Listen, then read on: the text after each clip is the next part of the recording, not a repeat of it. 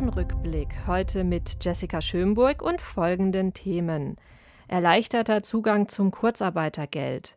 Wäschereien und Reinigungen kämpfen mit Verlusten und Diskussionen auf dem Zuwanderungskongress Handwerk.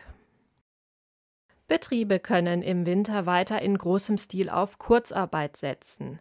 Die Bundesregierung hat den bereits geltenden vereinfachten Zugang zum Kurzarbeitergeld bis Mitte 2023 verlängert. Für Kurzarbeit ist es somit weiterhin ausreichend, wenn in einem Betrieb 10 Prozent der Beschäftigten von einem Arbeitsausfall betroffen sind. Der Zentralverband des deutschen Handwerks zeigte sich erleichtert über die Verlängerung. Die Sonderregelungen seien in der aktuellen Lage wichtig, damit Betriebe ihre Beschäftigten halten können. Handwerkspräsident Hans-Peter Wollseifer forderte bei anhaltender Krise auch die Sozialversicherungsbeiträge bei Kurzarbeit wieder zu erstatten. Der Zugang müsse außerdem auch für solche Betriebe geöffnet werden, die ausschließlich von massiv steigenden Energiepreisen belastet sind. Ein Gewerk, das stark unter den gestiegenen Strom- und Gaspreisen leidet, sind die Wäschereien und Reinigungen.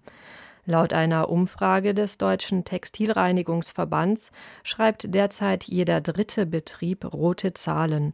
Knapp jeder zweite Betrieb gab an, momentan zwar noch durch Versorgungsverträge vor Preissteigerungen geschützt zu sein, viele Verträge würden aber entweder Ende des Jahres auslaufen oder drohten zu platzen.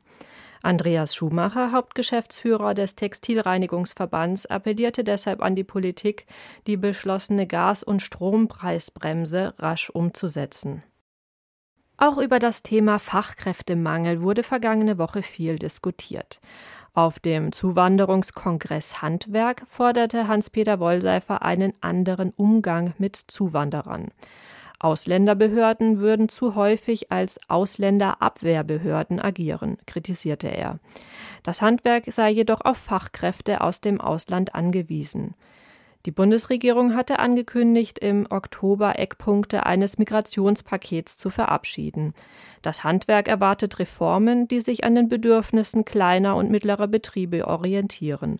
Wichtig sei unter anderem die erleichterte Anerkennung von Berufsabschlüssen. Außerdem müsste auch die Berufserfahrung ausländischer Fachkräfte stärker berücksichtigt werden.